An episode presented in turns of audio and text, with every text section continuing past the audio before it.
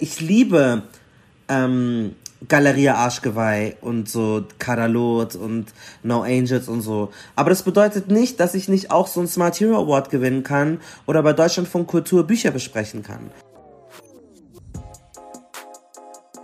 Hallo und seid gegrüßt. Ich bin Tatjana und ihr hört und täglich grüßt, den Podcast für alle, die sich für Journalismus und den Weg in diese Branche interessieren. Olivia und ich sprechen in diesem Format einmal im Monat mit jungen JournalistInnen über ihren Werdegang, die Höhen und Tiefen ihres Arbeitsalltags, über die man viel zu selten spricht, und blicken hinter die Kulissen ihrer journalistischen Beiträge. In Folge 12 sprechen wir mit Malcolm Mohanwe. Malcolm Mohanwe ist Journalist, Linguist und TV-Host. Er arbeitet unter anderem als Autor für den Bayerischen Rundfunk und Deutschlandfunk Kultur.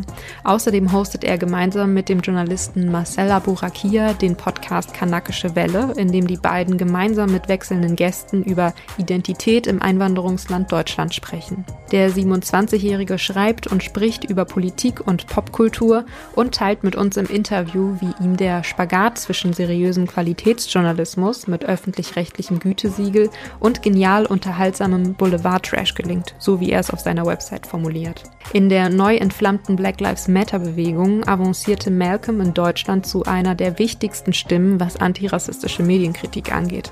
Und er erzählt uns von seinen Presseanfragen, die zwar gut gemeint, aber ihn häufig den Kopf schütteln ließen. Wir sprechen mit Malcolm auch über Twitter und fragen ihn, wie verschafft man sich in den Medien überhaupt Präsenz mit der eigenen Stimme, wie geht man mit einem Shitstorm um und was macht das eigentlich mit dir? Bevor das Interview jetzt allerdings losgeht, möchten wir uns bei euch einmal bedanken, denn in den letzten Wochen haben wir viele Nachrichten zu den letzten Folgen und unseren Podcast generell erhalten. Eine Zuschrift lese ich hier mal kurz vor, und zwar schrieb uns Juli auf Instagram. Hallo ihr zwei, ich wollte mich erstmal für euren tollen Beitrag bedanken. Man lernt sehr viel über den Einstieg in den Journalismus und über das Drumherum. Ich finde eure Gästeauswahl immer gut getroffen, da man neben dem Journalismus an sich auch etwas über diverse andere Themen erfährt. Eure letzte Folge mit Ciani hat mir bisher am besten gefallen. Ich interessiere mich stark für das Thema Gründung und wusste bisher nicht so viel über Gründung im Mediensektor. Auch über das Thema Rassismus im Journalismus wusste ich noch nicht so viel. Ich fand es erstaunlich zu erfahren, dass schwarze Menschen als Zielgruppe doch sehr oft vergessen werden. Und das war mir noch nicht bewusst. Also nochmals vielen Dank und weiter so. Hey, vielen Dank für dieses Feedback, lieber Juli. Uns ging es ganz genauso mit der Folge mit Ciani. Wir haben super viel dazu gelernt. Und wir freuen uns riesig, wenn ihr etwas aus unseren Folgen für euch mitnehmen könnt. So, jetzt geht es los mit dem Interview. Viel Spaß bei Folge 12 von Und täglich grüßt mit Malcolm Ohanwe.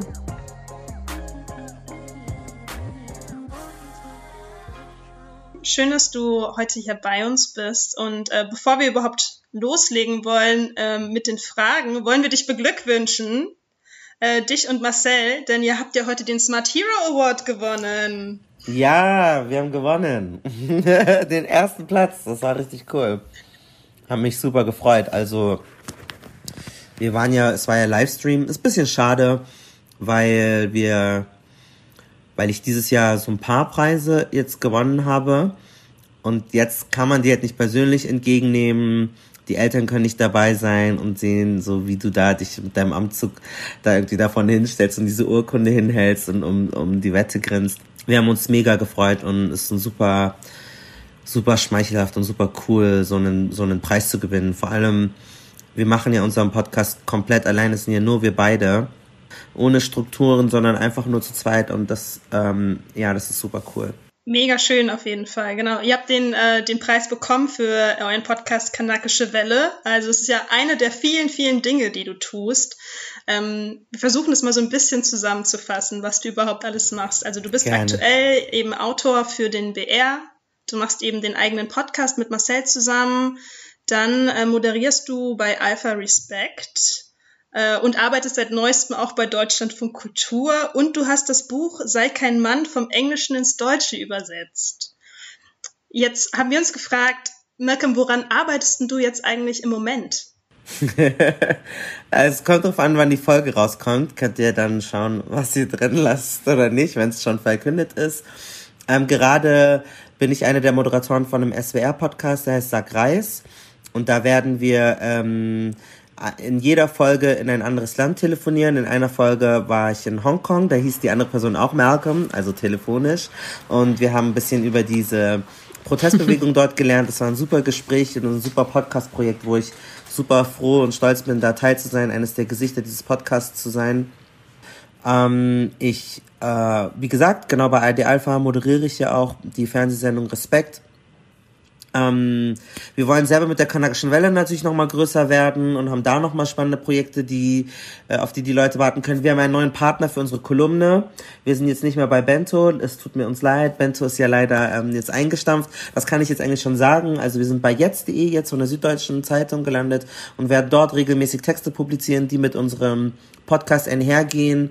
Ähm, und ich bin auch ganz viel auf so Podiumsdiskussionen unterwegs ähm, und mache ganz viel Diskussionen, Gespräche. Außerdem arbeite ich noch für den Zündfunk, dann mache ich Radiosendungen. Ich habe jetzt gerade ein neues Radiofeature äh, veröffentlicht aus Ghana. Und ähm, ja, es sind super viele verschiedene Dinge. äh, und ich finde es total cool, dass ich eigentlich Texte schreiben kann regelmäßig und ähm, Fernsehjournalismus mache. Also ich habe, ich war, ich bin sowohl Moderator bei der Sendung Respekt, aber ich bin auch Autor. Ich habe einen Film als Autor gemacht über Gender und Geschlechterrollen, der jetzt auch ähm, neu rausgekommen ist, eine halbstündige Doku, die ihr euch angucken könnt. Und ähm, und ich mache ganz viel Radio und das ist total cool, so in diesen drei journalistischen Welten zu Hause zu sein. Eigentlich vier, weil ich ja auch noch viel für Social Media mache. Also ja, es ist sehr viel, aber es macht mir viel Spaß und es ist total cool. Ich muss jetzt irgendwie, ich glaube, man muss halt jetzt so lernen als, ich habe ja davor nie so richtig ähm, als jemand gearbeitet, der was studiert hatte. Klar, ich habe gejobbt, so im Supermarkt und, oder nicht im, bei der Bäckerei oder ähm, im Friseursalon von meinem Dad, aber jetzt so richtig als Erwachsener zu arbeiten nach einem abgeschlossenen Studium, da musst du dir auch so überlegen, okay, wie viel Arbeit halte ich mir auf? Wann ist es zu viel? Ähm, Brauche ich Wochenenden? Ja, brauchst du schon. Ähm, und wie geht es mit der Steuererklärung? Wie funktioniert das alles? Das lerne ich jetzt gerade, dass ich mich da nicht übernehme und nicht die, weil ich habe immer die Angst so, ich brauche die Jobs, wer weiß, was ist. Ich möchte meine Familie irgendwie supporten. Ähm, aber man muss auch irgendwann Selbstbewusstsein in sich selber finden, dass es okay ist. Und man muss sich nicht jede Woche vollladen, sondern man wird es, man ist schon gut genug und man wird das schon auch hinbekommen, wenn du nicht zehn Jobs auf einmal machst. Und da komme ich gerade hin an den Punkt. Wir wollen jetzt so ein bisschen deinen Weg äh, nachzeichnen, wie es überhaupt dazu kam, dass du jetzt quasi ähm, auf so vielen Kanälen unterwegs bist. Und zwar war es ja als Kind so, dass du ins Showbusiness wolltest. Das kann man auf diversen Seiten nachlesen. Äh, jetzt sitzt du uns aber als gestandener Journalist äh, gegenüber. Hm, was hat denn deine Meinung geändert, dass du eben doch in den Journalismus wolltest? Boah, also in der Schule, in der, im, auf dem Gymnasium habe ich, ähm, war ich der, die Redaktionsleitung einer Schülerzeitung, die hieß Klopapier Hot and Spicy. Und das war so ein Blatt, was du in der äh, Toilette bekommen hast, was es neben der offiziellen Schülerzeitung gab. Und da gab es so viel Klatsch und Tratsch, viel Boulevard und aber auch so gesellschaftspolitische Umfragen. Ich habe die Leute gefragt, so wie steht man zu mehrgewichtigen Menschen, zu ähm, äh, Menschen, also ich glaube damals hat, hätte habe ich glaube ich Ausländer gesagt oder so LGBTQ+ all das Zeugs hat mich schon irgendwie als Teenager interessiert und ich wollte wissen, wie die Leute dazu stehen. Ich wollte immer viel über alles Mögliche reden, aber ich glaube, mir wurde immer suggeriert durch durch die Medien und durch das, was ich gesehen habe, womit ich aufgewachsen bin. Ich habe ganz viel Pro7 und RTL geguckt und Castingshows super gefunden. Ich müsste so in diesem Bereich, ich müsste ähm, Dani Aminati werden oder Mola Adebesi oder Ricky. Also das waren alles so Arabella, schwarze Persönlichkeiten, Deadlift Soos, die du gesehen hast ähm, auf diesen Privatfernsehsendern. Und die haben aber nicht so unbedingt Dinge gemacht, die jetzt von kulturelle äh, Wertigkeit oder so schwer, schwerwiegend gewesen waren oder die von den Leuten so wahrgenommen wurden. Die wurden da nicht äh, so, also die haben diese, das fand ich auch interessant, dass zum Beispiel Joko und Klaas, die genauso Ulknudeln sind und vom Viva kommen, denen den Raum gegeben wird, sozusagen seriös zu werden. Aber die ganzen Menschen, die so migrantisch waren, Gülcan, die bleiben Trash. Die, die, denen wird nicht erlaubt, dass du irgendwie am Anfang so ein bisschen Spaß hast und dann seriöser wirst, so wie Stefan Raab oder Heike Makatsch, sondern die bleiben immer in dieser Lane. Und das hat mich fasziniert, als ich das dann gesehen habe. Hey, wo landen eigentlich die ganzen Leute, die ich so toll gefunden habe, nachdem ich mein Abi gemacht habe? Ist es, möchte ich da sein? Ich meine, ich möchte nicht ähm, dass ich darauf begrenzt werde. Und das war wahnsinnig schwierig, weil es für mich keine Blaupause gab. Und was diese Showbusiness-Frage angeht, also klar, Musik und Gesang und so hat mich auch interessiert und ich habe ja dann auch das so verbunden. Ich habe einen YouTube-Kanal gehabt, der hieß Malcolm Music und am Anfang habe ich dort gesungen und dann habe ich gedacht, okay, ich kann auch Interviews führen, weil ich rede auch gerne mit Leuten. Und es war nie ein Entweder-Oder. Ich hätte, ich hätte, ich finde immer noch, vielleicht bringe ich irgendwann eine Platte raus. So, wenn ich jetzt gesagt habe, ich habe den Journalismus genug gemacht, dann fange ich irgendwann an zu rappen oder zu singen oder mach's wieder. Also es hat sich für mich nicht gebissen. Für mich war das nicht so, dass ich mich für eins entscheiden musste. Nur in Deutschland ist es nicht so üblich, dass du jetzt gleichzeitig verschiedene Dinge machst. Und was dann für mich so ein absoluter Schlüsselmoment dann gewesen ist, war aber dann doch ähm, diese Frage, wo will ich hin, nachdem mein Studium zu Ende war und ich überlegt habe, was mache ich oder langsam sich dem Ende neigte, hätte ich bei Pro7 mich um ein Volo bewerben können oder beim BR. Und ähm, weil ich in München lebe. Und dann war für mich klar, ich möchte nicht so eine, so eine, ich möchte, ich habe so einen Geltungsdrang. Ich möchte nicht, dass ähm, mir abgesprochen wird, dass es von intellektuellem Wert ist, was ich mache. Und da war mir das Risiko zu groß, wenn ich ins Privatfernsehen gehe. Und deswegen habe ich mich dann für das, was du als gestandener Journalist beschreibst, dann für diesen ja, spießigen Weg entschieden und bin in die ARD gegangen, einfach um das zu verbinden. Also das ist auch so meine Mission. Like ich liebe ähm, Galeria Arschgeweih und so Kadalot und No Angels und so. Aber das bedeutet nicht, dass ich nicht auch so einen Smart Hero Award gewinnen kann oder bei Deutschlandfunk Kultur Bücher besprechen kann. Und ich glaube, dass es davor, oder ich habe es zumindest nicht gesehen, keine Persönlichkeiten gab, die diese beiden Welten für mich adäquat verbunden haben. Und dann habe ich es äh, selber gemacht. Und das habe ich auch mit meinem YouTube-Kanal versucht zu machen. Ich habe ganz viele Promis äh, getroffen, Brandy oder äh, Michelle Williams von Destiny's Child, die ich vergöttert habe und habe versucht, den politische Fragen auch zu stellen, mit Gossip-Fragen dazu. Und das ist so ein bisschen meine Marke. Du hast dein Volontariat beim BR dann gemacht. Ähm, obwohl du eben diese anderen Stationen auch hattest ähm, und eben ganz viele unterschiedliche Medienhäuser oder, oder, Organisationen gesehen. Wir haben uns dann gefragt, warum du dich ähm, für den BR entschieden hast. Ähm, beim BR bin ich gelandet, weil ich auf Facebook so eine Werbung gesehen habe und das Format hieß damals On 3. On 3 ist heute Puls, die Jugendwelle vom Bayerischen Rundfunk. Und die haben Moderatorinnen und Moderatorinnen gesucht. Und dann hatte ich mich da beworben. Ich hatte frisch einen MacBook, denselben, den ich jetzt habe.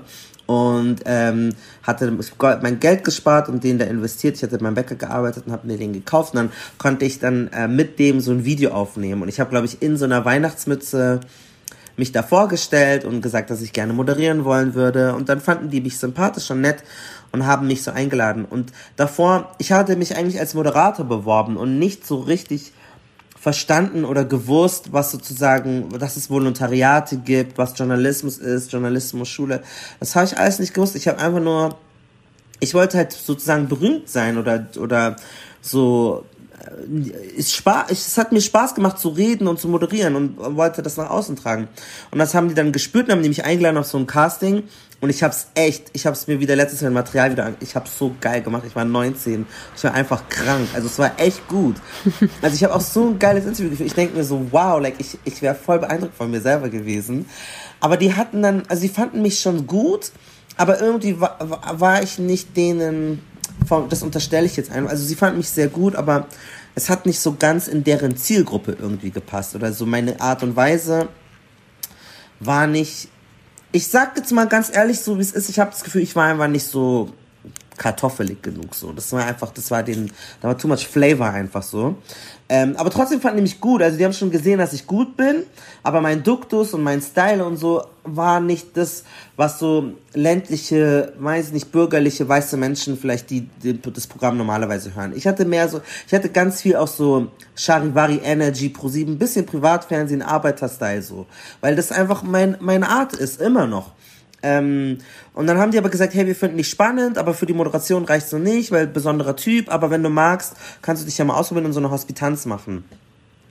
Und dann habe ich die aber immer wieder verschoben, weil ich ein Praktikum bekommen hatte bei Sony Music, bei einer Plattenfirma. Auf jeden Fall hatte ich dann dieses Praktikum und habe erstmal dem BR gesagt, ne, ich mache jetzt mal dieses Praktikum, aber ich melde mich dann nochmal. Und danach bin ich immer selbstbewusster geworden und da hat auch mein YouTube-Kanal begonnen, weil ich in diesem Praktikum ähm, die ersten Künstler, die bei Sony Music unter Vertrag waren, ich habe einfach gefragt, ob ich sie selber interviewen darf. Und dann hatte ich ohne jegliche Vorerfahrung Künstler wie Miguel oder Shakusa oder Necker, die habe ich auf meinem YouTube-Kanal gehabt. Und dadurch hatte ich schon mehr Erfahrung gesammelt für die Hospitanz, die ich dann im BR gemacht habe. Und dann kam ich zum BR und ich wusste ja nicht mal, was eine Hospitanz ist. Ich dachte, das ist so ein Praktikum, wie ich es bei Sony gemacht habe, wo du von klein auf alles neu lernst und eingearbeitet wirst. Aber eigentlich ist hier so eine Hospitanz eher so, du bist so dabei, du kannst mal zugucken und äh, du bist so Gastjournalist. Das heißt ja auch Host so wie Gast. Aber ich hatte ja noch keine Ausbildung, ich hatte ja keine Ahnung, ich wusste ja nicht, wie das geht und ich habe voll viel geblufft. Dann haben die gesagt, ja, wir machen da eine, eine, eine, eine Vox Pops oder ein Dings und ich wusste gar nicht, was diese Begriffe bedeuten. Ich so, ja, ja, klar, mache ich. Und bin dann einfach rausgegangen und hab's dann gegoogelt oder rausgefunden und ich hab's immer richtig gut gemacht und ich hatte diese, diese Frische, dieses Selbstbewusstsein. Ich war ja 20.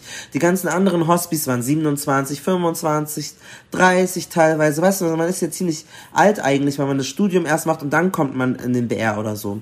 Und ich habe das dann gemacht und habe dann gemerkt, ey, das ist irgendwie ganz cool, es macht mir Spaß. Und dann habe ich gemerkt, aha, okay, also das ist so Journalismus, das ist ja interessant. Ähm, ich finde das ganz spannend. Und die haben mir dann sozusagen so eine freie Mitarbeit angeboten. Und dann dachte ich, okay, cool. Und ich konnte dann immer auf Festivals gehen und dort so Interviews führen. Und dann, ähm, äh, also das hat mir voll Spaß gemacht. So, ich war erst 20. Und ich habe dann ein paar von den Aufträgen ein bisschen verkackt beim BR, weil ich so äh, Tough-Film einfach war. Ich habe es schon ganz gut gemacht, aber ich wusste nicht alles mit GEMA-Listen und wie du und E-Mails schreiben und wo du wann sein musst. Und ich, ich hatte ja anscheinend eine BR-E-Mail-Adresse, aber ich wusste nicht, wie ich mich da einlogge. Es hat mir alles keiner erklärt. So, ich war, keiner von meiner verwandten Familie hat vorher studiert hat irgendwas in dem Bereich gearbeitet, so aus, ich habe zu Hause meiner Mama gelebt, like auch straight from the hood, like ich ich habe einfach keine Ahnung, ich habe einfach nur meine Interviews geführt und das denen halt so gegeben und dann waren die halt bei manchen Sachen so unzufrieden und ich ich war so ist scheißegal, ich bin ja bei TAF und habe dann äh, mein Praktikum da gemacht und das war halt auch nochmal spannend, weil bei TAF waren die Leute von jeglichem Background.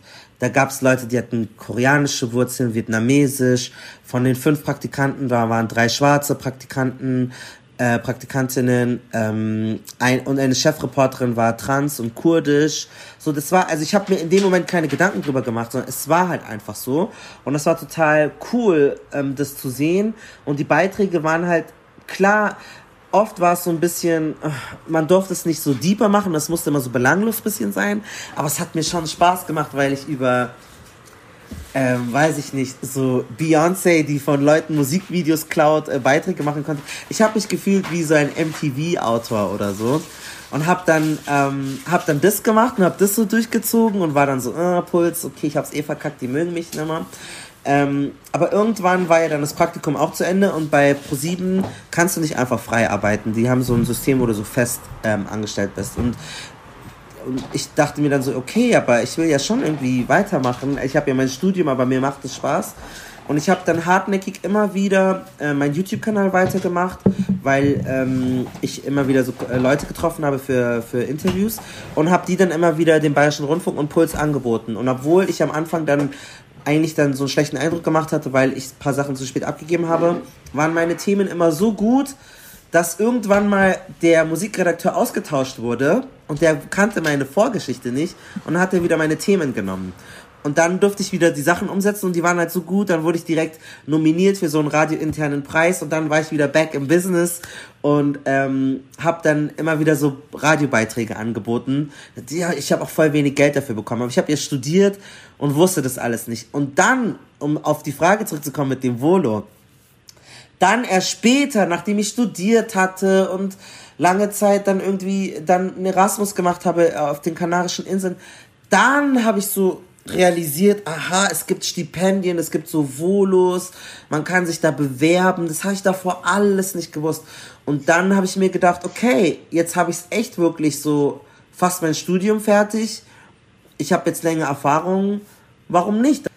Also, und warum ich mich dann letzten Endes dafür entschieden habe, war, dass ich nicht irgendwas Banales machen wollte oder Triviales oder was von mir erwartet wird. Und ich habe mir, äh, ähm, ich habe mir Biografien angeguckt auf Wikipedia und habe dann gesehen, okay, es ist, glaube ich, cooler, wenn ich in die ARD gehe. Und dann habe ich das gemacht und wurde genommen mhm. und hier bin ich.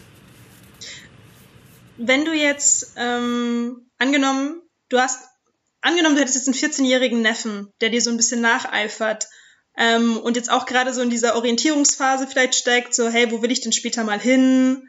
Ähm, und du bist da dann eben als Onkel und hast schon so viel erlebt und hast, bist gerade dabei, deinen Weg zu finden. Welchen Ratschlag würdest du ihm denn in dieser Orientierungsphase geben? Also, 14-jähriger imaginärer Neffe oder Nichte. Ähm, ich finde, ich finde, worauf du achten solltest, ist, informier dich einfach viel, weiß viel, so, ich, ich, also, schlag viel nach, recherchiere viele Begriffe, so Wikipedia ist umsonst, setz dich in Bibliotheken und lerne gut zu Dinge zu hinterfragen und Dinge herauszufinden. Du kannst dir nicht alle Informationen auswendig merken, aber du kannst dir aneignen, wie du schnell Dinge lernen kannst und verknüpfen kannst. Und das ist, glaube ich, für mich die beste Fähigkeit, die, die ich habe. Und bei mir war das so notgedrungen, weil ich mich irgendwie in so eine andere Welt geflüchtet hatte und einfach, ja, das Gefühl hatte, irgendwie mit mir, meiner Identität nicht als Jugendlicher überall anzukommen oder dazuzugehören. Und dann bin ich so voll so ein Wikipedia-Nerd geworden und auch in ganz vielen Internetforen gelandet. Aber ich bin sehr dankbar drum, weil ich dadurch so einen Riecher habe für verschiedene Themen und auch Dinge schnell verbinden kann. Deswegen empfehle ich, nutze das Internet und informier dich. Und ich habe immer als Kind gesagt, Wissen ist Macht. Und ich glaube immer noch daran. Mhm. Du meinst gerade als Tipp ja eben viel nachschlagen, viel nachlesen. Vorhin hat man schon gehört, dir ist es öfter mal passiert, dass du bestimmte Begriffe einfach aus diesem journalistischen Jargon gar nicht wusstest, obwohl du quasi im, im Beruf oder im Praktikum drin warst. Ich habe mich gefragt, ist das jemals irgendwie aufgeflogen? Hattest du mal eine Situation, wo dann echt jemand gemerkt hat, oh, ich glaube, Malcolm hat gerade keine Ahnung, was ich da eigentlich meine, was ich von ihm möchte? Boah, gute Frage. Hm. Nee, ich glaube, dass ich schon sehr gut da drin war, dass das also wenn dann fälschlicherweise, also mir wurde oft unterstellt, ich hätte keine Ahnung von etwas, aber ich hatte sie. Also das war dann eher so, dass also das passiert mir schon öfters, dass Leute mir nicht zutrauen, dass ich keine Ahnung, Verständnis für gewisse Dinge habe oder, oder, oder gut in etwas bin oder seriös, das ist auch immer das. Seriös, kannst du auch ernst, kannst du auch ernst. Du bist immer so äh, äh die Lachnummer, der Clown, der Witz, wo ich mir denke, Digga, was willst du von? Also, wie viele Feuerringe soll ich dich springen? Ich habe das äh, konservativste Volontariat gemacht, was es im deutschen Journalismus gibt. Ich habe als äh, politischer Korrespondent in Westafrika gearbeitet und selber Filme gedreht.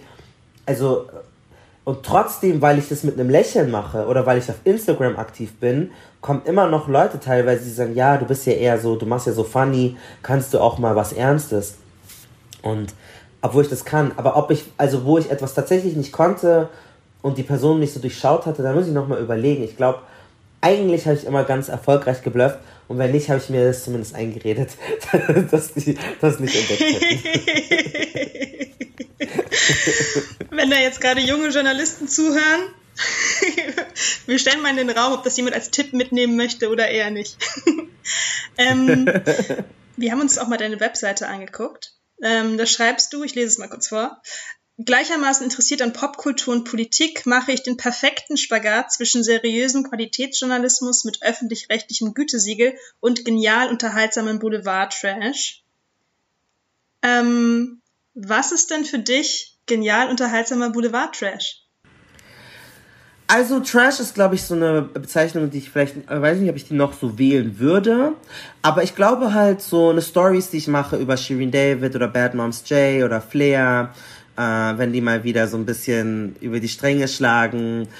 Es ist nicht unbedingt so wichtig und weltbedeutend, welche Frisur jetzt welche Person trägt. Oder keine Ahnung, wenn ich eine Reaction mache auf ein neues Video von irgendeiner Rapperin oder einer Sängerin oder einem oder einem äh, Rapper oder Sänger.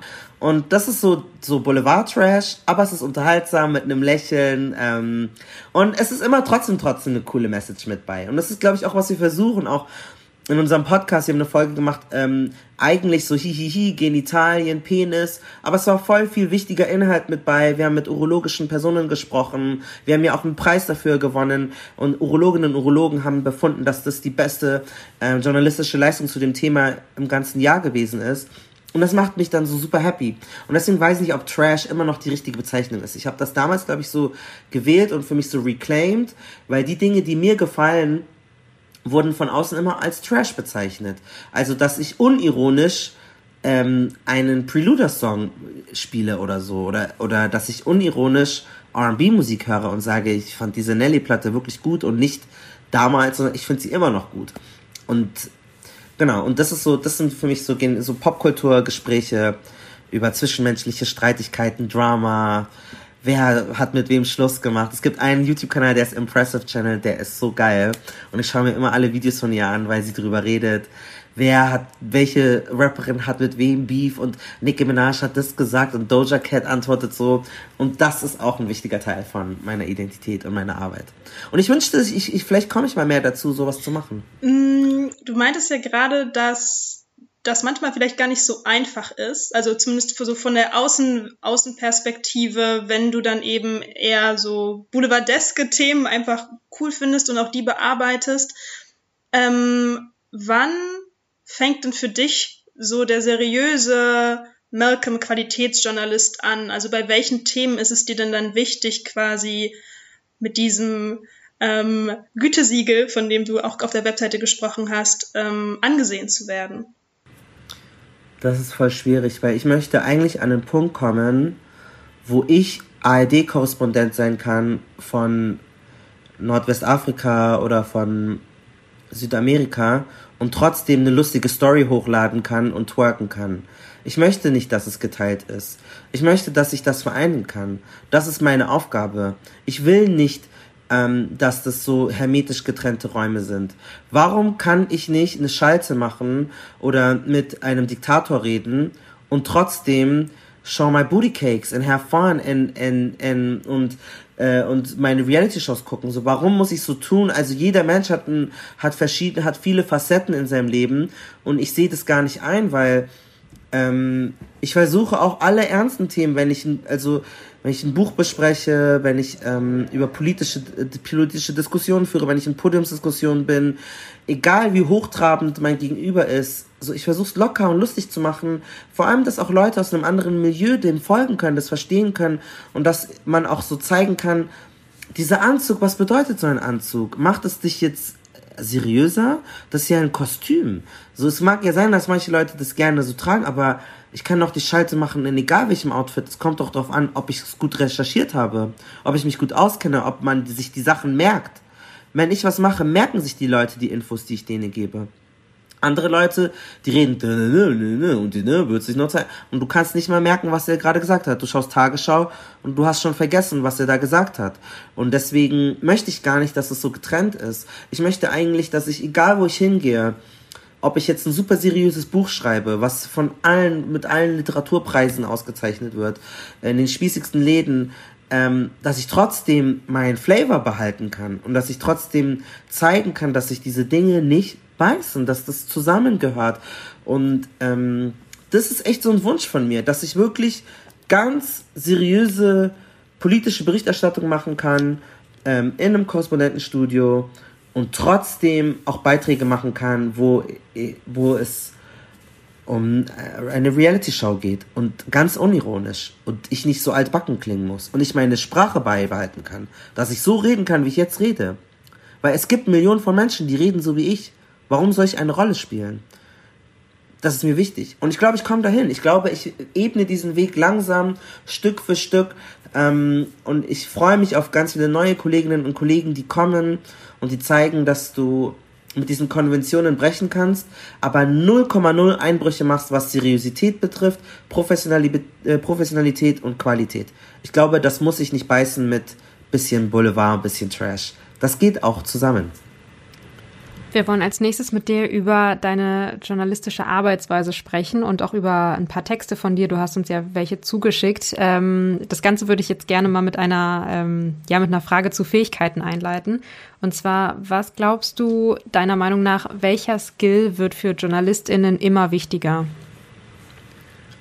Mm. Also wenn es jetzt um einen harten Skill geht, glaube ich, dass es schon wichtig ist, ähm, eine gute Geschichte zu erzählen. Das ist das, es war schon immer wichtig, aber es bleibt immer das Wichtigste. Also du musst das, was du machst, irgendwie spannend verpacken. Du kannst die tollsten ähm, Interviewgäste haben, tollste Atmo, tollste alles.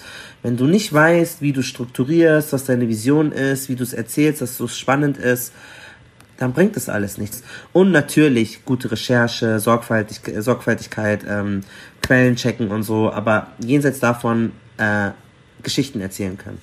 Du hast gerade nochmal ähm, kanakische Welle angesprochen. In der letzten Folge ging es auch um das Thema Sprache. Ähm, du sprichst selbst sechs Sprachen laut unserer Recherche. Äh, ja, ja, also mehr oder minder gut. Also ich spreche Spanisch und Englisch ähm, sehr gut und habe da auch in, jeweils in diesen Regionen, wo man die Sprache spricht, äh, gelebt und gearbeitet. Ähm, Arabisch spreche ich durch meine Mutter, weil das ihre Muttersprache ist. Ähm, aber halt nicht perfekt, also sehr so umg umgang umgangssprachlich. Ähm, und Italienisch und Französisch spreche ich auch ganz gut. Aber nicht so, dass ich jetzt Texte darauf schreibe. Also habe ich schon mal gemacht, weil ich musste. Aber mhm. nicht so firm wie jetzt Spanisch, Englisch und Deutsch. Was für einen Einfluss hat denn dieses Multilinguale auf deinen journalistischen Alltag? Mm, das ist eine gute Frage. Also für mich, mich interessieren natürlich halt verschiedene Regionen auf der Welt. Eines meiner größten Ziele ist unbedingt ähm, im spanischsprachigen Ausland zu arbeiten. Ich habe das noch nicht so richtig hinbekommen als Journalist. Also ich war mal bei der Deutschen Welle auf Spanisch und habe da auch auf Spanisch gearbeitet, aber ich wollte eigentlich nach Argentinien für mein Volo, aber das hat dann aus terminlichen Gründen nicht geklappt und ich bewerbe mich so für jedes Programm. Ich will unbedingt einfach nach Kolumbien oder Venezuela oder egal wohin. Ähm, aber ich verwende es natürlich viel. Wenn ich mit Protagonistinnen und Protagonisten rede, dann kann ich mit denen kurz auf Arabisch reden äh, und dann hat man eine andere Nähe oder äh, auf Spanisch, auch wenn es nur ein paar Floskeln sind, dann kannst du ja auch auf Englisch weitermachen, wenn es detaillierter wird in manchen Sprachen. Aber das hilft nochmal so, die, die, die, die, das erste Eis zu brechen. Und ähm, ich habe es auch öfter davon Gebrauch gemacht. Also klar, auch ich spreche ja auch Pidgin, also Nigerian Pidgin, das ist eine Sprache in Westafrika. Und es hilft natürlich auch, wenn du sozusagen im sogenannten globalen Süden arbeitest, äh, wenn du die Sprachen sprichst und da nochmal oder andere Dialekte, dialektale Formen, weil du dann nochmal einen anderen Zugang hast. Und das hat mir auch geholfen bei meiner Reportage, die ich auch in Ghana jetzt gemacht habe. Wir möchten jetzt so ein bisschen über deinen Interviewstil sprechen. Du hast vorhin schon einmal durchklingen lassen, ja, du hast mal auch ein Interview geführt äh, bei, bei einer Jobbewerbung, auf das, was du so richtig, richtig stolz dein Interviewstil, wenn man zu dir recherchiert, kommt auch immer mal wieder zur Sprache. Und wir, wir haben uns gefragt, was genau zeichnet denn dein Interviewstil aus? Ich war, das ist eine gute Frage, ob, ob ich so einen Interviewstil habe. Ähm, ich war, ich erinnere mich an eine Situation in unserem Podcast ähm, Kanakische Welle, wo wir den Influencer und YouTuber Hisham interviewt haben. Und ähm, Marcel mit dem ich den Podcast mache, hat sehr ähm, allgemeine Fragen gestellt, sehr offen. Was auch gut ist, weil man dann, weil die, ähm, die äh, interviewten Gäste ähm, sehr frei einfach antworten können. Und bei mir sind sie dann schon noch mal öfters geschlossen, die Fragen. Also nicht, dass ich jetzt Suggestivfragen stelle, wo ich, wo ich schon weiß, welche Antwort ich will, aber ich weiß eigentlich schon, welche Antwort ich gerne möchte oder wo ich hinaus möchte ja, und versuche es dem Interviewgast, dass es möglichst eng ist, dass er nicht zu weit äh, schwimmt, sondern genau weiß, in welchem Bereich ist. Und da haben wir uns dann gestritten, weil wir unterschiedliche sozusagen Frageformen gewählt haben. Und ich halt nochmal ein paar Sachen vorrecherchiert habe und die dann nochmal angesprochen habe. Weil ich halt glaube, in einem Gespräch, wenn du ähm, gewisse Dinge erwähnst oder mit gewissen Bildern arbeitest, dann geht der Gärungsprozess in der Person nochmal mehr los und es hilft dir dann eine bessere Antwort zu geben, weil sie dann, ah, stimmt, hatte ich voll vergessen, ja, da gab's ja das. Und dann ist man nochmal auch emotionaler, weil man diese, diese aufrichtige Überraschtheit oder dieses aufrichtige Gefühl von, ja, spannendes Thema nochmal evozieren kann. Und deswegen ist es, glaube ich, auch so ein Teil von, von meiner Art und Weise, wie ich, wie ich Interviews höre. Was war denn dein schlimmster Patzer bei einem Interview und ähm, was hast du daraus gelernt? Fällt dir da jetzt so spontan irgendein Beispiel ein? Boah. Also technische Probleme. Einmal ähm, hat das Video halt nicht geklappt und das war halt schon ärgerlich ich hatte einmal ein Interview mit B-Tide und das war komplett verschwommen. Und dann habe ich ihn nochmal getroffen. Das war in München, da bin ich extra nach Nürnberg gereist mit dem Flixbus, um ihn nochmal zu interviewen. Und dann habe ich aber nur eine Hälfte von dem Interview hochgeladen, weil ich die andere verloren hatte. Ich hatte mein Interview mit Jamaram, das ist nie rausgekommen, weil ich die Files auch verloren habe. Äh, das passiert ganz oft, so dass ich Dateien verloren habe damals. Ich wurde ja auch nicht bezahlt dafür, ich habe es ja privat gemacht. Äh, einmal habe ich ein Interview geführt mit Waka Flocka Flame und da hatte ich auch Albträume danach und habe mich auch echt fertig gemacht die ganze Zeit, weil ähm, ich hatte meinen eigenen Stil und ich recherchiere sehr, sehr, sehr, sehr, sehr tief meine Gäste. Ich weiß alles über die. Ich schaue mir wirklich jedes einzelne Interview an, was ich nur finden kann ähm, und versuche dann Fragen zu stellen, die noch nie in irgendeinem anderen Interview beantwortet wurden. Und als, aber mir wurde dann immer wieder gesagt äh, von einer Person, die ähm, in der Redaktion beim BR gearbeitet hat, ja, deine Interviews sind schon nett, aber du, die sind zu nerdig und das ist, das ist nichts für uns. Du stellst immer zu nerdige Fragen. Und dann habe ich meinen Interviewstil verändert und habe das versucht, so allgemeiner und so einfach so generische Fragen zu stellen, so wie geht's, wie läuft's, bla bla. Und das Interview wurde mir so um die Ohren geschmissen und ich war selber auch nicht zufrieden damit. Ich habe gar keine juicy Fragen gestellt, es kam nicht so viel bei rum. Und dann, es war trotzdem besser, finde ich, als die meisten Popmusik-Interviews, die ich beim BR gehört hatte, weil ich das schon das Gefühl habe, dass ich das sehr gut gemacht habe. Aber das war dann so schlecht, dass sie es nicht mal publiziert haben, obwohl es mir schon versprochen wurde. Und ich mir dann so in den Arsch gebissen habe, weil ich hätte voll den geile, für mich, für meinen YouTube-Kanal ein geiles Interview haben können, habe es aber nicht gemacht, weil ich es mal verkaufen wollte an den Sender. Und dann habe ich es nicht mal verkauft, weil ich nicht meiner Art treu geblieben bin.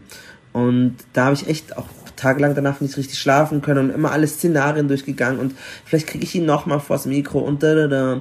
Und manchmal bereue ich, dass ich gewisse Fragen nicht gestellt habe, weil ich nicht mehr auf meinen Zettel geguckt habe äh, und das noch gerne fragen wollte und so. Ähm, das ist mir ganz oft passiert. Aber in letzter Zeit habe ich gelernt loszulassen, so ähm, neue Chance, neuer, neues Leben, Dings, genau. Mhm. Und ähm, im Umkehrschluss, wann bist du mit einem Interview zufrieden? Ja, wenn, wenn viele, ein großer Erkenntnisgewinn drin ist, wenn sich der Gast, die Gästin geöffnet hat, wenn, ähm, ja, wenn es gut geflo wenn das Gespräch gut fließt und aber eigentlich der Erkenntnisgewinn, weil man viel Neues lernt und viel Neues mitnimmt aus dem Gespräch. Bei Kanakische Welle geht es ja um migrantische Identität und in einem der Beiträge, die du uns geschickt hast, ähm, der da den Titel trägt, wir sind viele, warum deutscher Pop nicht mehr weiß bleibt. Ähm, da geht's ja auch wieder um migrantische Perspektiven. Die ziehen sich ja irgendwie so wie ein roter Faden durch viele deiner Beiträge äh, und du wirkst auch sehr stolz ähm, darauf. Ähm, ist es denn eine bewusste Entscheidung deinerseits gewesen oder ist es auch heute noch, dass du eben migrantische Perspektiven äh, so prominent nach vorne bringen willst? Oder ist es halt eher was, was dir die Redaktionen, in denen du tätig bist, so zugeschoben haben, weil du eben ja selber auch eine migrantische Perspektive aufgrund deiner Historie und so weiter und den Background verkörperst. Nein, also keine Redaktion hat mir das irgendwie zugedingst. Die, das interessiert die gar nicht, die wollen sowas gar nicht. Ich bin nicht stolz darauf, dass ich das mache, also würde ich nicht so sagen, sondern ich habe halt diesen Podcast und da geht's halt darum, ähm, und in diesem, in diesem Feature, von dem du sprichst, ging es ja in erster Linie eigentlich um Musik und musikalische Diskurse und klar natürlich auch so Migrant, aus einem migrantischen Blickwinkel. Aber ich habe ja Spanisch, Französisch und Arabisch äh, und Englisch studiert. Also ich habe ja auch viel mit Kolonialismus in meiner in, mein, in der Universität zu tun gehabt. Ich spreche verschiedene Sprachen. Also es ist nicht nur so, dass ich jetzt diesen Migrationshintergrund äh, habe und deswegen diese Dinge mache, sondern ich habe das ja studiert, ich habe ja eine Expertise da drin, ich habe lange dazu recherchiert. Es ist genauso wie jemand, der sich halt auskennt mit Molekularbiologie oder mit ähm, keine Ahnung, Psychologie kenne ich mich halt, das ist, weiß nicht, damals hätte man gesagt Völkerkunde oder Race Relations oder ähm, Identitätsdiskurse, das ist halt etwas, was ja ein Expertisenbereich ist. Und das hat eigentlich nicht so viel, es hat eigentlich gar nichts mit meiner Hautfarbe oder so zu tun, sondern mehr, ich kenne mich halt damit aus. Ich ähm, beschäftige mich ja auch mit migrantischen Gruppen oder Identitäts, äh, ähm, äh, Identitäten, die nicht die meinige sind. Ich habe einen Film mal gemacht über ähm, homosexuelle Muslime und das ist nicht meine Identität, aber trotzdem war das für mich interessant, mich damit zu beschäftigen, äh, wie das diesen Leuten geht. Und weil ich mich, weil das auch Teil meiner Expertise ist, weil ich das auch studiert habe. Und weil ich auch viele Leute aus diesem Milieu kenne und mich mit denen unterhalte. Und dadurch, dass halt die, die hiesigen Medien derzeit so einen schlechten Job gemacht haben, diese Sachen abzubilden, dann war das halt eine Lücke. Aber ich möchte nicht nur diese Dinge machen, aber ich mache sie gut und gerne und total viele Leute sind so dankbar, die schreiben mir so liebe Nachrichten, so, oh mein Gott, ich wusste gar nicht, dass der BR sich für mich überhaupt interessiert. Ähm, und das finde ich auch schön, wenn ich dadurch, wenn ich explizit migrantisch draufschreibe, dass ich die Leute erstmal locke mit so einem Köder und dann können die ja andere BR-Inhalte oder von Deutschland von Kultur oder von Spiegel sich durchlesen und es demokratisiert das Ganze, politisiert die Menschen und dann haben sie Bock, sich mal in diesen Debatten einzubringen und dabei zu sein, weil ich hätte das voll geil gefunden und ich hätte mir das gewünscht, wenn ich jemanden gesehen hätte, der so einen Style hat wie ich und der ähm, trotzdem halt, keine Ahnung, beim Westdeutschen Rundfunk arbeitet, so. Das hätte ich auch voll gefeiert und hätte mir dann auch alles gesuchtet und gegeben. Hm, du hast uns noch einen anderen Beitrag ähm, geschickt gehabt, und zwar von der Deutschen Welle, ähm, wo man dich quasi auch in einer, ich glaube, es war eine Live-Schalte sieht. Da geht's um äh, die nigerianische Musikindustrie. Ähm, warum hast du gerade den Beitrag gewählt, um ihn uns zu schicken? Das war so geil einfach, weil mein Vater spricht zwar Deutsch, aber er spricht viel besser Englisch und der hat es halt gesehen, er kommt ja auch aus Nigeria und die sind ausgerastet, der hat einen Afro-Shop, der hat so einen Barbershop und die haben das sich alle angeguckt, oh mein Gott, that is my son, look at my son, he's doing the news, he's being the correspondent. Und das war etwas, was er halt verstanden hat, wo er genau gecheckt hat, so das ist der Job, den er macht. Und es ist natürlich schwierig, das so etwas zu erklären. Und wenn du das halt siehst, das können die sich dann auf Facebook schicken und so und darüber reden und so äh, und auf äh, WhatsApp, dann schickt man sich so Videos und so. Und das war für mich einfach so ein geiler Moment, dass ich diese Schalte in einer fremden Sprache in einem, in in einem anderen Land gemacht habe, als ich noch mein Volo gemacht habe. Das, ich war einfach so stolz und so happy, dass ich das machen konnte, dass ich mit meiner Familie dort in derselben Stadt gewohnt habe und ich konnte Alltag mit denen erleben. Das ist ja für so viele diasporische Menschen oder Menschen mit Migrationshintergrund, die haben nicht diesen Luxus, dass sie ihre Wurzeln, ihre Familie, ihre, ihre, ihr Vermächtnis irgendwie in unmittelbarer Nähe haben in ihrem Alltag. Und ich konnte das haben für diesen Monat. Und dann gleichzeitig zu arbeiten und nach der Arbeit dann mit meinem Cousin irgendwie Fisch essen gehen, das ist das Beste, was, also es war einfach geil. Und dann die Musikindustrie, diese Wirtschaft, darüber zu sprechen, das war ja auch eigentlich ein ernstes Thema, über so Absatzzahlen, wie die, ähm, wie die das, wie die das schaffen, sozusagen aus Streams ähm, Geld und Verdienst zu schlagen, weil es keine richtige äh, Tantiemen gibt. Also in Deutschland haben wir die GEMA, äh, wo du dann als Künstler, als Autor dein Geld zurückbekommst und diese Systeme funktionieren in Nigeria nicht. Das heißt, wir haben Superstars wie Burner Boy oder Yemi Alade oder Tiwa Savage oder Davido, die riesige Erfolge landen, die, super, die jeder kennt, aber die verdienen nicht so viel in ihrer Musik und dann müssten die halt so Werbedeals machen mit so Pepsi oder sie müssen in Europa oder in, in anderen afrikanischen Staaten Tourneen spielen und dadurch ihr Geld verdienen, wo man hier in Deutschland sein Geld machen kann, wenn du 100 Millionen Klicks hast auf YouTube, weil du dann von der GEMA Geld zurückbekommst. Und das fand ich auch interessant, das mal zu erklären, diese Sachverhalte mal deutlich zu machen und welche Unterschiede es gibt, obwohl die so berühmt sind. Und deswegen war das für mich so politischer Korrespondent, Musikthema, ich war in Nigeria, es war auf Englisch, es war einfach Traum, richtig Golds. Sehr, sehr, sehr, sehr stolz, dass ich das gemacht habe. So, wow. Einfach so, wow. Ich, ich denke mir so, wow, geil. Wie habe ich das überhaupt hinbekommen? Also. Ich habe ich hab dazu ähm, noch eine spezielle Frage, weil ich, klar, ich habe mir den ganzen Clip einmal angeguckt und du warst ja so sehr seriös und am Ende fragt dich dann der Anchorman, ja, Malcolm, kannst du eigentlich selber singen? Wie ging es ja. dir damit in dem Moment? Ich fand das respektlos und ich fand das nicht in Ordnung. Also ich weiß, er hat das nett gemeint und so, aber das war meine allererste Schalte. Es war, ich war da als politischer Korrespondent. Es ging um Wirtschaft, klar. Es hat auch was mit der Musikindustrie zu tun. Aber das hätte mich aus der Bahn werfen können. Vielleicht hätte ich da irgendwas gefaselt oder so. Und dann wäre mein erster Moment kaputt gegangen. Und, und ich fand das nicht in Ordnung. Ich habe es souverän gelöst, glaube ich. Und es kam auch sympathisch rüber und so. Äh, ich habe es ihm auch gesagt danach. Und er hat dann gesagt, okay, verstehe ich und bla. Aber ich fand es nicht cool, weil ähm, so das ist, das ist keine angebrachte Frage. So, es hat nichts mit meinem Job zu tun. Und ich, er, meint, er meinte, er hat das mich gefragt, weil ich in der Probe davor noch vor mich hingesummt habe. Ja, aber toll, das mache ich, because I'm nervous, I want to get ready, ich möchte mich vorbereiten. Und ich fand es nicht so gut. Also es war okay, ich bin jetzt nicht gestorben deswegen, aber ich finde, es ist so, das war mein Moment. Du hast ein Risiko, du hast mir eine kleine Falle gegeben. Das ist meine erste Schalte, Fremdsprache in einem anderen Kontinent, so stell mir eine seriöse Frage. Ähm, aber Mai, es war auch nett, ich hab's überstanden, aber ich fand es nicht so cool. Ich fand es nicht so cool, ich habe es auch angesprochen. Ich hatte auch mit meiner Chefin darüber gesprochen, die hat das auch nochmal bemerkt. Und, ähm, und dann hatte sich das auch dann geklärt, der hat das dann auch eingesehen und dann. Mai, ich finde, ich meine, ich meine, ich weiß nicht, ich, wie fandest du das denn, als du das gesehen hast? Ich fand es total unangebracht. Ich fand es auch ehrlich gesagt ich weiß nicht, was im Vorfeld vorgefallen ist. Hätte er das mit der Einordnung nicht gesagt, dass du vorher gesungen hast, hätte ich das super rassistisch gefunden, ja. dass du als schwarzer Mann erstmal gefragt wirst, ja. ob du selber singen kannst und er ja auch selber meinte, du hast ja das, den Rhythmus und ich dachte mir, was, was hat das jetzt da? Ja, stimmt, you've got the rhythm oder so. Ja, nee, das war echt, das war echt respektlos. Das war echt nicht in Ordnung. Weil ich denke mir so, yo, was willst du von mir? Ich bin hier als, Poli als politischer Korrespondent so, was sind das für, was soll ich darauf bitte antworten? Nee, ich fand's nicht gut. Wenn ich nochmal drüber nachdenke, ich weiß einfach, also er wollte das so lustig auf lustige Basis mäßig und so, aber ich denke mir so, nein, nein, das ist meine erste Schalte. Nein, fand ich nicht gut.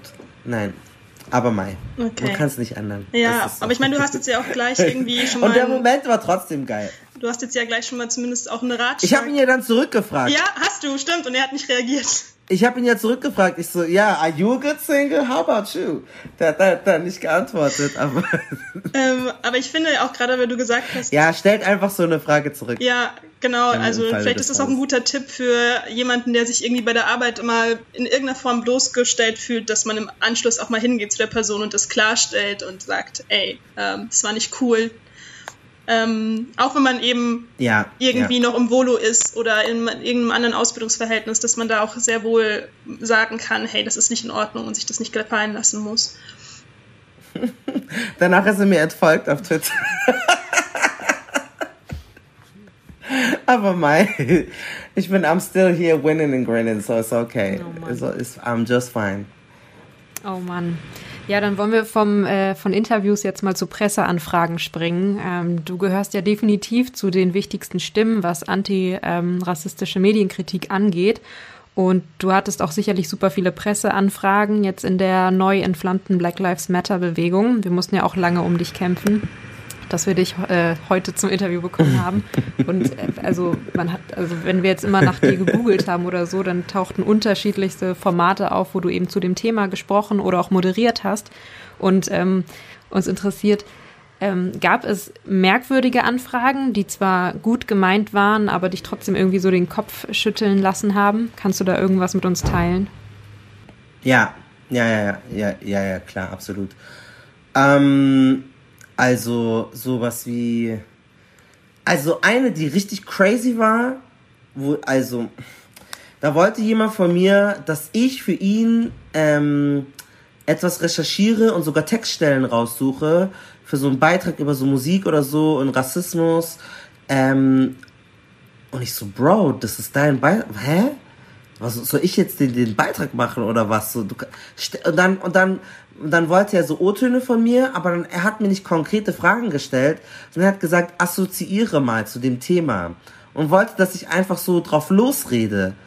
Und das fand ich so, ähm, nein, nein, so funktioniert das nicht. Und habe ich ihm auch gesagt, weil er gerade, ähm, weil die Person war gerade im Volontariat und habe ich gesagt so, nee, also ich gebe dir das mal einen Tipp. Dann hat er das so umgedreht, dass ich ähm, die Person so bevormunden würde oder ähm, irgendwie ja sie nicht respektiere oder äh, die die arme der arme Hospitant die arme Praktikantin nach dem aber ich war so nein ich gebe dir einfach einen Tipp und du äh, willst mich für mein Wissen ausnutzen und machst ein Thema was du offensichtlich wofür du nicht genug weißt sonst würdest du mich ja nicht fragen. Ähm, ja das fand ich eine crazy Anfrage. Frag nicht vor allem nicht gestandene Leute die viel zu tun haben dass sie für dich Sachen, Textstellen raussuchen für einen Beitrag, den du, also, no man, das ist, also ich kannte den nicht mal. Weißt du, wenn ich mit jemandem befreundet bin oder so, kann man das mal fragen oder so, aber ist einfach so dreist gewesen, so, und, ähm, haben mir aber trotzdem gerne geholfen und so, weil, ist okay, ist auch nicht so schlimm, man kann das ja auch mal, und ich wollte halt ehrlich ihm das halt mal spiegeln, so als Rückmeldung geben, dass er das halt mal weiß, ähm, ja, und dann, genau, äh, aber der ist auch ein netter, netter Mensch bestimmt und so, aber das fand ich ja so ein bisschen crazy. Ähm, wir haben uns auch selber mal auf die Suche begeben, was du äh, ins, in, äh, in, in die Welt der Medien noch gesetzt hast an deinen Gedanken. Und zwar gibt es da einen Artikel von Spiegel Online mit dem Titel Entdeckt eure innere Kartoffel. Ähm, ich würde dir gerne einen Auszug dazu vorlesen mhm. oder beziehungsweise auch unseren HörerInnen ähm, einmal vorlesen und dir dann eine Frage dazu stellen. Und zwar hast du geschrieben, ähm, durch die Texte, die ich schreibe und die Radiobeiträge, die ich baue, werde ich dazu konditioniert, für Geld meinen Schmerz und den anderer Schwarzer zur Schau zu stellen und immer wieder auszupacken. Ich werde immerhin bezahlt und ich habe eine lange Expertise, deswegen ist das auch okay und ich kann ja nicht, und ich kann ja Nein sagen. Ähm, du beziehst dich ja in dem Beitrag darauf, dass du oft in den Medien über, ähm, über das Schwarzsein und den damit einhergehenden Schwierigkeiten ähm, in dieser Gesellschaft ähm, sprichst und schreibst. Und ähm, wir haben uns so ein bisschen gefragt, wie hast du denn einen gesunden Umgang gefunden zwischen diesen schmerzhaften Themen, die dich ja auch selbst treffen oder treffen können, und eben den anderen Themen, die du vielleicht auch ein bisschen objektiver behandeln kannst? Mm, also ich kann auch mich objektiv mit äh, Schwarzsein beschäftigen das schließt sich nicht aus ähm, als schwarze Person, wobei Objektivität sowieso immer nochmal eine ganz andere Frage ist, auch im Journalismus, wer ist wirklich objektiv, wann und wie. Ähm, ich glaube, dass diese Aktion, äh, ich, ich hätte niemals gedacht, dass es so abgeht, dieses Weißsein. Ich habe gleich so fünf Buchdeals bekommen und je, also das war so ein Riesending, das ist richtig durch die Decke und ich war völlig überfordert mit dem allen.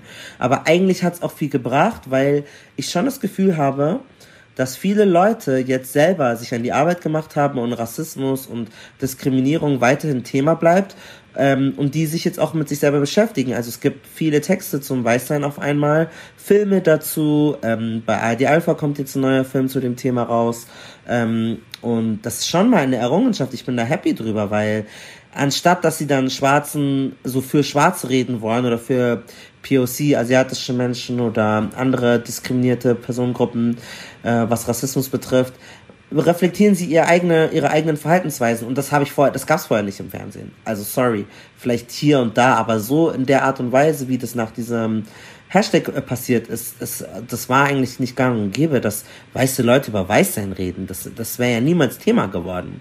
Und das finde ich schon geil, weil dadurch war ich entlastet und, ähm, und die haben sich gedacht, ja geil, jetzt brauchen wir keinen Schwarzen, jetzt können wir ja selber drüber reden. Aber sie machen es wenigstens in einer Art und Weise, die ich produktiv und gut finde, weil sie haben ja den Vorteil, dass sie weiß sind. Sie wissen besser, wie es ist, weiß zu sein als ich. Ähm, was diese Jonglierakt betrifft, mittlerweile kriege ich ja auch immer mehr, also unterschiedliche Sachen, die ich mache. Ich mache ja auch Beiträge wie zum Beispiel, keine Ahnung, meine letzte Radiosendung. Klar, ich war in Ghana, es ist jetzt ein Land, wo schwarze Menschen sind, aber es war einfach so Reise und ähm, Tourismus und irgendwie sowas und weniger jetzt akut mit so äh, Rassismus schwingt da auch so ein bisschen mit drin, aber es ist nicht so krass. Ähm, ja, das ist so ein bisschen das Problem, weil klar, ich lebe davon, von meiner journalistischen Arbeit, Dinge zu erklären, einzuordnen. Ich bin ja auch happy, wenn ich Konjunktur, Konjunktur mache. Ich kann meine Mutter damit unterstützen, meine Familie. Ich habe sie zum allerersten Mal zum Urlaub eingeladen, so, und da war ich super stolz und happy, dass ich das machen konnte. Ähm, aber aber auf der auf, auf selben Atemzug, ja, es, es, es entsteht so eine Dynamik, dass äh, die Medienwelt dich dafür belohnt, ähm, dass du sozusagen wie so ein Zirkusaffe immer wieder erklärst, das ist schwarz, das ist das, das ist Rassismus, na na na und du wirst dafür auch noch bezahlt und dann machst du es immer mehr und ähm, vielleicht willst du es gar nicht machen, aber du machst es jetzt, weil es jetzt gefragt ist. Was ja auch verwirrend ist für viele Menschen im Journalismus, weil vor fünf Jahren oder vor meiner Zeit haben ganz viele aus der älteren Generation gelernt, sei so angepasst wie möglich, das ist was ankommt. Und jetzt drehen sich paar um, schreiben mir auch so von der older Generation, die dann so denken so, Digga, was happened? So, jetzt wollen sie auf einmal eine neue Art von Schwarzen, jetzt wollen sie alle die wilden Chakazulu Black People so und du reagierst immer auf das, was so die der Mainstream gerade will. Und das ist natürlich auch ein Problem, so, weil jetzt kommen auf einmal ganz viele neue Journalistinnen und Journalisten, die so auf POC Warrior machen und nicht, weil die es in sich fühlen, weil sie jetzt denken, es ist so eine Strategie oder das ist so eine Art. Und ich sag auch immer ganz viele junge Leute, die kommen, ihr sollt jetzt nicht so spicy twittern und in allem immer Rassismus sehen, vor allem, wenn ihr drei Artikel publiziert habt, so, es kostet auch Zeit und ihr müsst auch dieses Standing haben und auch erstmal eure Fertigkeiten äh, feilen, bevor ihr euch über diese Dinge wirklich beschweren könnt und sie auch ad adäquat erkennen könnt.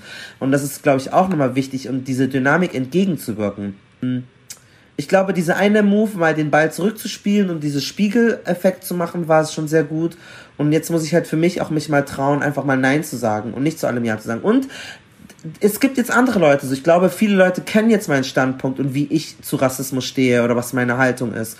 Und jetzt habe ich die Chance, andere ähm, Journalistinnen und Journalisten oder Akteure in diesem Bereich nach vorne zu spülen, dass die äh, sich zeigen können und das machen können. Und ich fand aber trotzdem immer noch ein spannender Punkt, den Alia Traoré, eine ähm, sehr ähm, äh, pro-afrikanische, panafrikanische Aktivistin äh, gebracht hat, da, die hat auch nochmal zur Disposition gestellt, dass sie dieses, äh, was zu Black Lives Matter passiert ist, dass alle Schwarzen auf einmal angefragt wurden und je allerlei Sachen gemacht haben, dass es sie auch erinnert hat an so Völkerschauen. Ähm, so, dass, dass, dass äh, ähm, auch in der Theresienwiese, in der Nähe, wo ich wohne, in, in München, dass weiße Menschen sich äh, verschiedene äh, schwarze Bevölkerungsgruppen angeguckt haben und die so begutachtet haben. Und so war das ja so ein bisschen. Ganz oft wollten die, erklär mal Rassismus, gibt es Rassismus, was ist Rassismus? Das wurde so, ich, ich wurde zu der Zeit, meine Güte, wenn ich drüber nachdenke, eigentlich müsste man darüber ein Buch mal schreiben, was das, was da abging.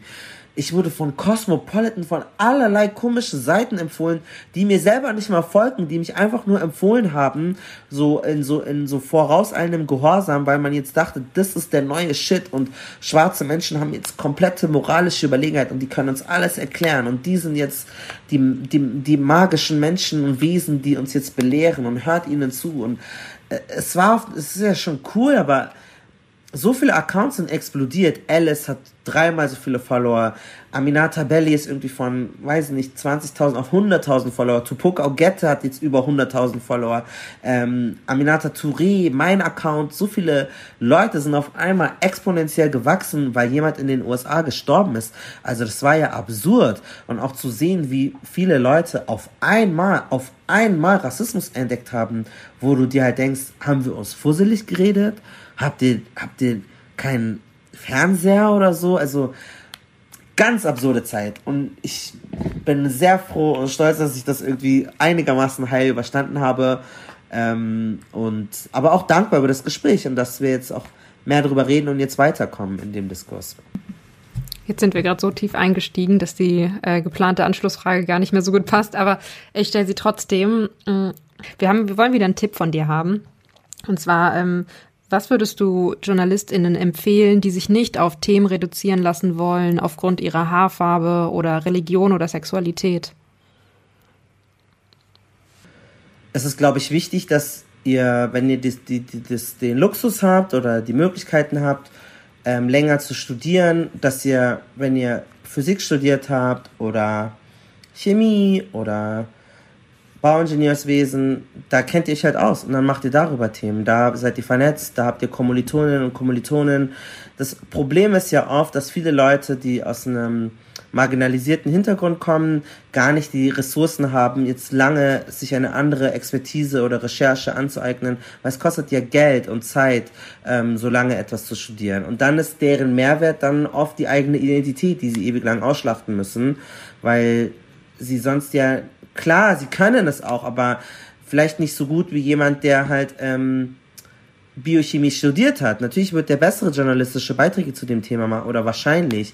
Und deswegen, wenn es euch sehr wichtig ist, eignet euch da ein Netzwerk und Wissen an und dann kommt es von alleine. Dann habt ihr besondere Thesen, dann wird es euch nicht zugeschmissen, sondern ihr könnt Themen vorschlagen, weil von alleine gibt euch nicht jemand irgendwie den geilen Wirtschaftsfilm oder eine Tierdoku. Es muss schon deutlich von euch werden, von dem, was ihr ausstrahlt, dass ihr euch da auskennt.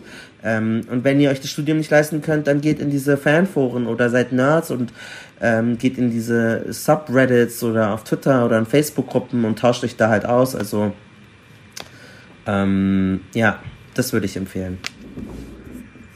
Mm, wir nähern uns jetzt langsam dem Ende, aber wir sind noch nicht ganz dort. Und zwar möchten wir auch mit dir darüber sprechen, darüber seine eigene Stimme in den Medien zu finden. Wir haben es jetzt ja schon gehört, du bist auf Social Media sehr aktiv, vor allem auch auf Twitter. Und da auch mal sehr up to date. Ähm, du kommentierst das popkulturelle Geschehen, aber eben auch politisches. Ähm, Tatjana und ich, wir haben uns zum Beispiel an einen, einen Beitrag aus dem März 2019 erinnert. Da ging es um einen Clip ähm, aus Das Supertalent, wo Dieter Bohlen, ein fünfjähriges Mädchen, immer wieder vehement nach ihrer Herkunft fragt, weil sie äh, asiatisch gelesen werden konnte aufgrund eben ihres Aussehens. Und du hast damit auch so eine ganze Debatte losgetragen zum Thema Zugehörigkeit, Rassismus in Deutschland. Und das passiert öfter mal, dass du mit deinen Tweets auch mal ähm, aneckst, dass du da auch sehr bewusst irgendwie nach vorne gehst. Ähm, was versprichst du dir denn davon, dass du auf Twitter ähm, so twitterst? äh, also, ich verspreche mir eigentlich nichts davon. Ich drücke mich halt aus und sag Dinge, die ich in dem Moment irgendwie für wichtig oder interessant halte. Ähm, es, aber du machst dich super verletzlich auch. Du machst dich super verletzlich.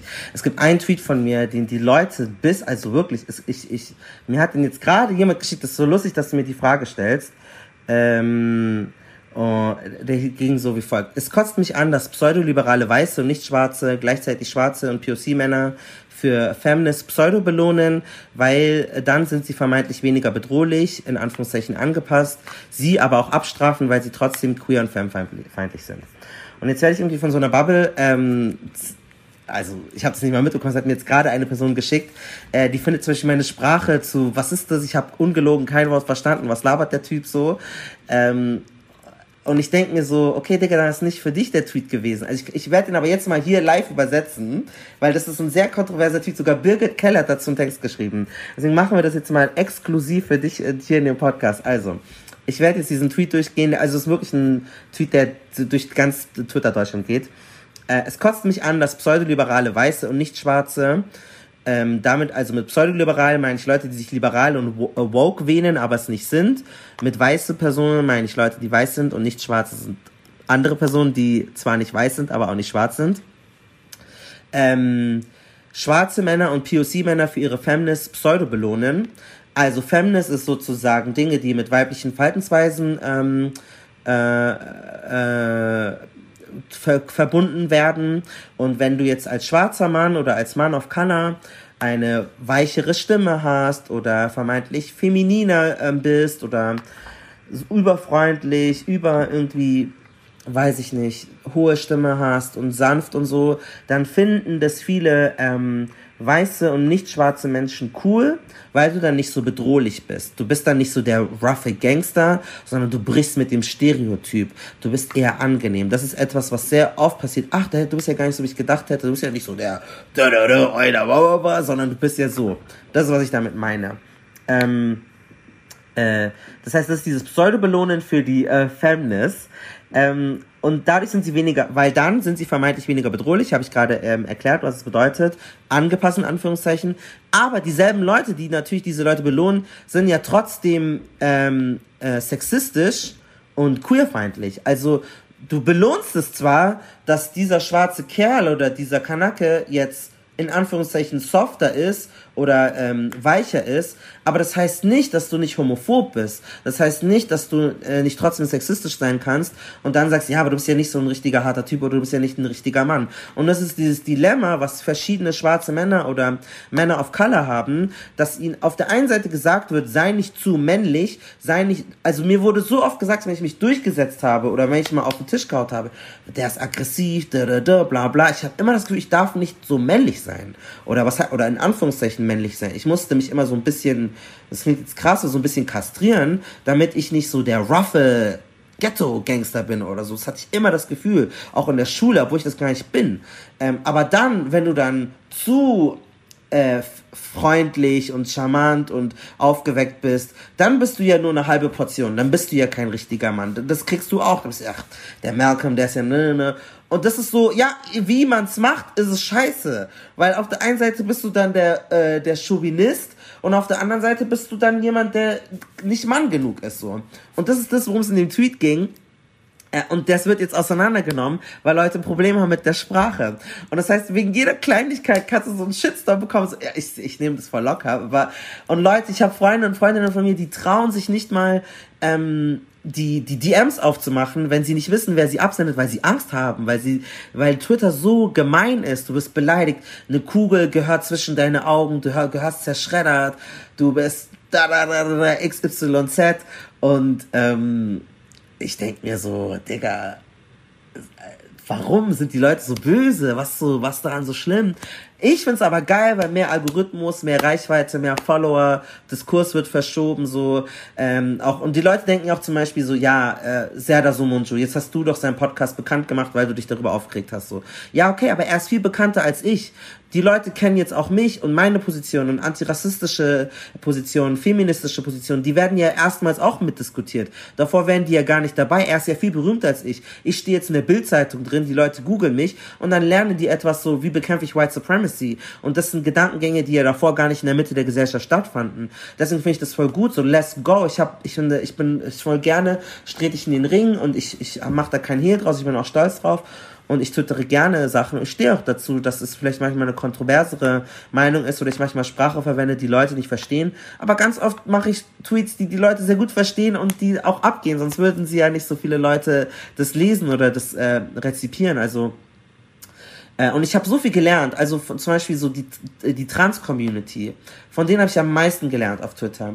Ich weiß, dass ich in der Studienzeit, ich war jetzt nie super transfeindlich, aber ich war so ein bisschen, ich habe es nicht so ganz verstanden, weil ich mir dachte so, äh, wozu? Und diese OP und alles und bla. Und ich hatte so meine Vorbehalte und ich dachte mir so, die übertreiben ein bisschen, aber umso mehr ich denen dann gefolgt bin, habe ich so, das, that's some really good shit, like, I can rock with that. So, das ist nice. So, was die erzählen, macht voll Sinn. Ich finde das voll kluge Ge Gedankensätze und auch ganz viele weibliche Personen und Frauen und ähm, äh, und, und, und, und andere Accounts, die in irgendeiner Form Sexarbeiterinnen, die geile Sachen twittern, die sich, die sich trauen, auch mal bisschen über die Stränge zu schlagen, vermeintlich, haben mir so viel beigebracht und so viel mich, mein Horizont erweitert, dass ich das eigentlich äh, voll, voll gut finde und wichtig finde. Ähm, aber ich versuche trotzdem immer, mir dessen bewusst zu sein, ich bin ein Journalist. Ich bin kein Aktivist. Ich habe keine Forderungen. Ich mache keine Demos. Ich bin kein Netzaktivist oder so. Ich, ich ordne Dinge ein und ich versuche immer möglichst gut ähm, recherchiert und ähm, ja sachlich und äh, äh, äh informiert Dinge von mir zu geben und nicht einfach nur eine Agenda durchzudrücken. Hattest du denn aufgrund deiner öffentlichen Meinungen auf Twitter oder Social Media generell schon einmal Ärger mit einem Arbeitgeber?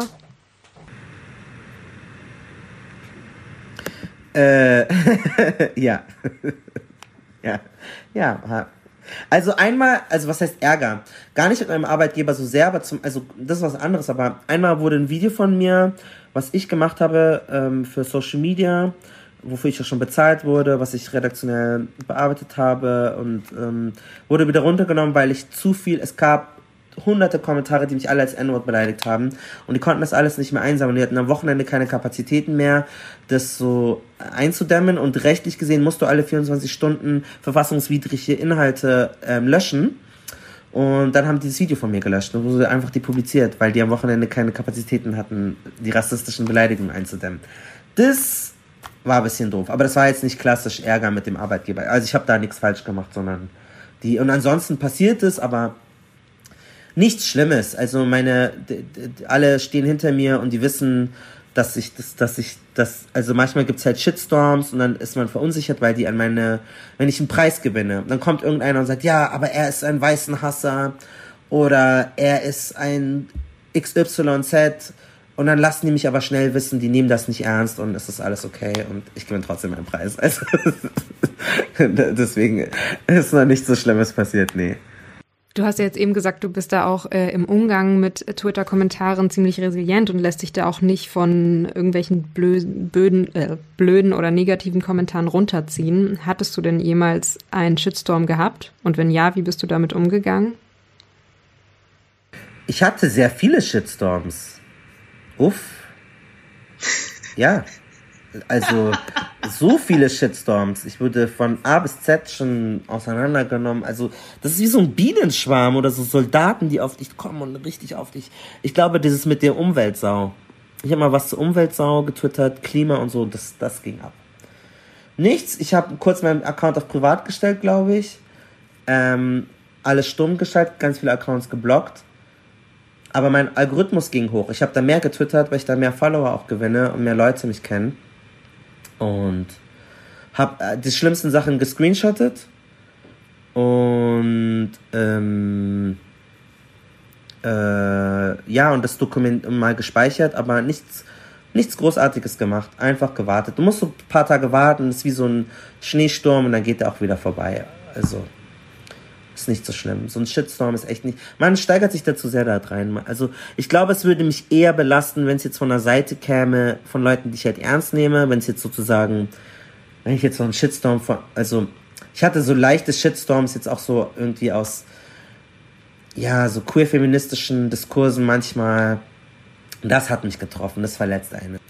Du stirbst nicht, du stirbst nicht davon. Wenn du dich einsichtig zeigst und so, ist das alles nicht so schlimm. Also, viele erlebt und äh, viele überlebt. Alle überlebt. Du meintest ja schon am Anfang, dass du sehr resilient bist, dass du viele Dinge nicht so persönlich nimmst. Aber trotzdem, du bist ja wahnsinnig aktiv auf Social Media. Wie schaffst du denn Distanz, um auch mal abzuschalten? Gar nicht.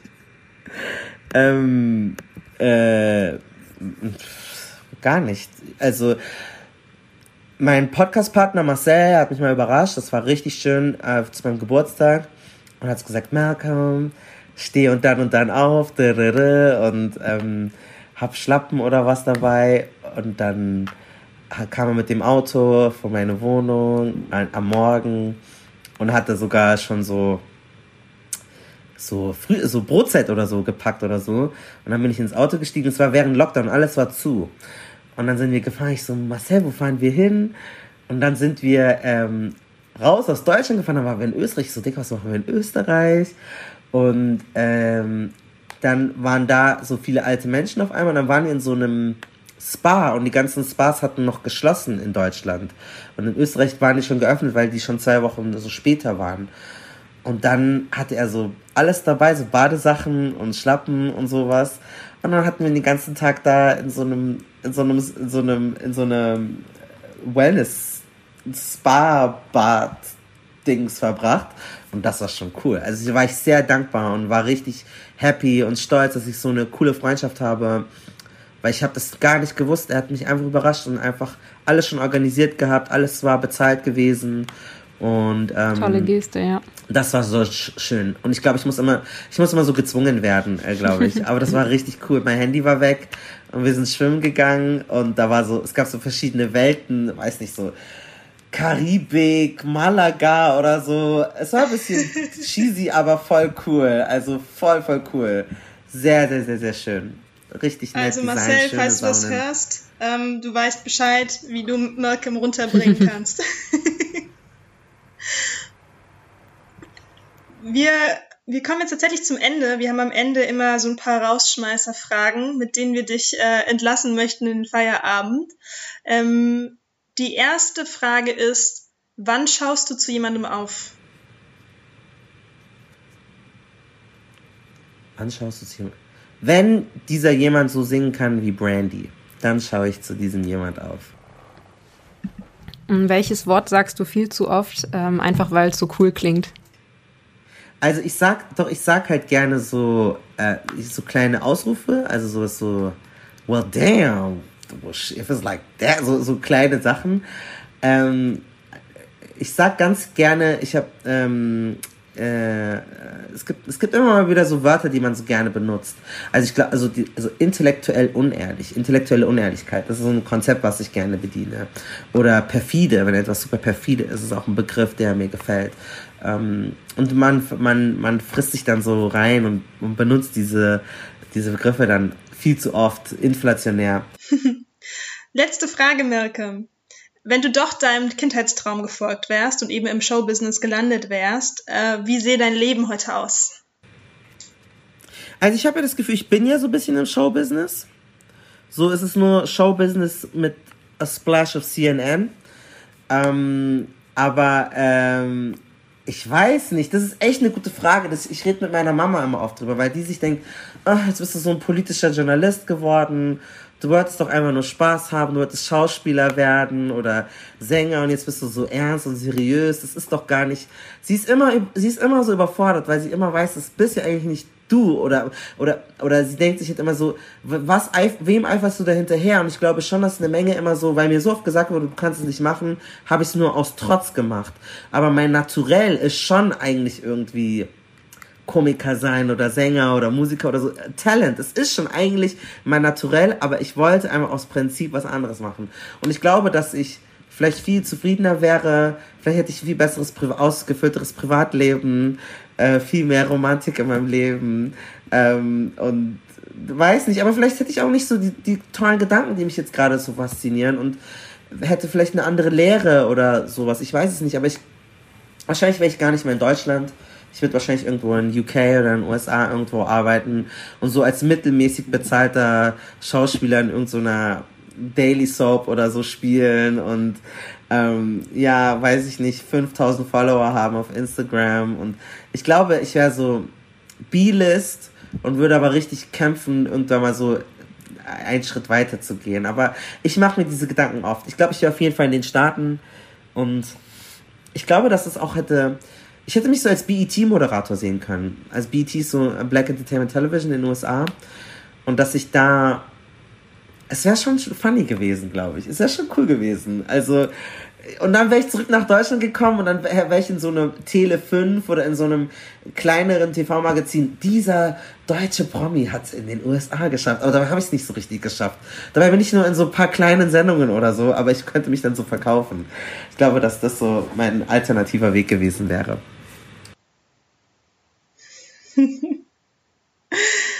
vielen Dank, Malcolm, für deine ganzen Antworten auf unsere vielen, vielen Fragen. Und ich hoffe, du hattest auch, wie du gerade gesagt hast, ein bisschen Spaß dabei. Auch ganz wichtig.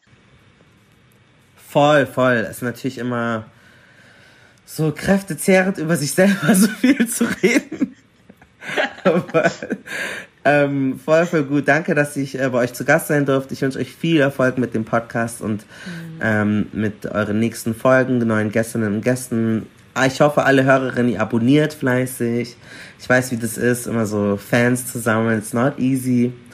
Und ihr, genau, ihr könnt auch gerne uns folgen, unserem Podcast-Kanal weil wir freuen uns sehr. Wenn ihr in die Medien wollt und das euch interessiert, schreibt mir gerne. Vielleicht brauche ich zwei Wochen, um zu antworten, aber wenn ihr hartnäckig seid, antworte ich auch. Und, ähm, und ich schaue mir gerne immer wieder Sachen an und versuche das irgendwie Leuten zu empfehlen oder zu pushen, wo ich nur kann. Und ja, trinkt viel Wasser und ähm, ruft eure Eltern an, wenn ihr könnt und ihr ein gutes Verhältnis zu denen habt. Ähm, das sind meine Schlussworte.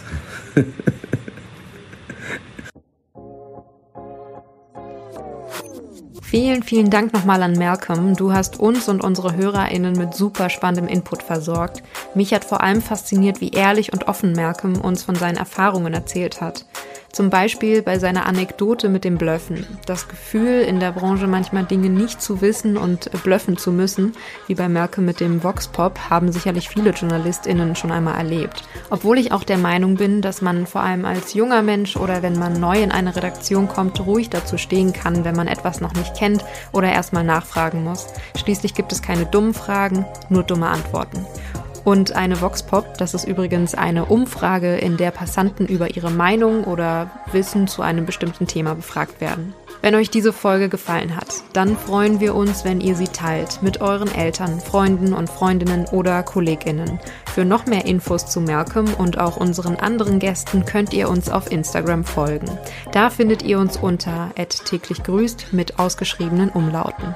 Wenn ihr Ideen für weitere Gäste habt oder selbst Journalistin seid und uns von eurem Weg in die Branche erzählen wollt, dann schreibt uns gerne auf Instagram oder an utg.podcast@gmail.com. Tschüss und bis bald.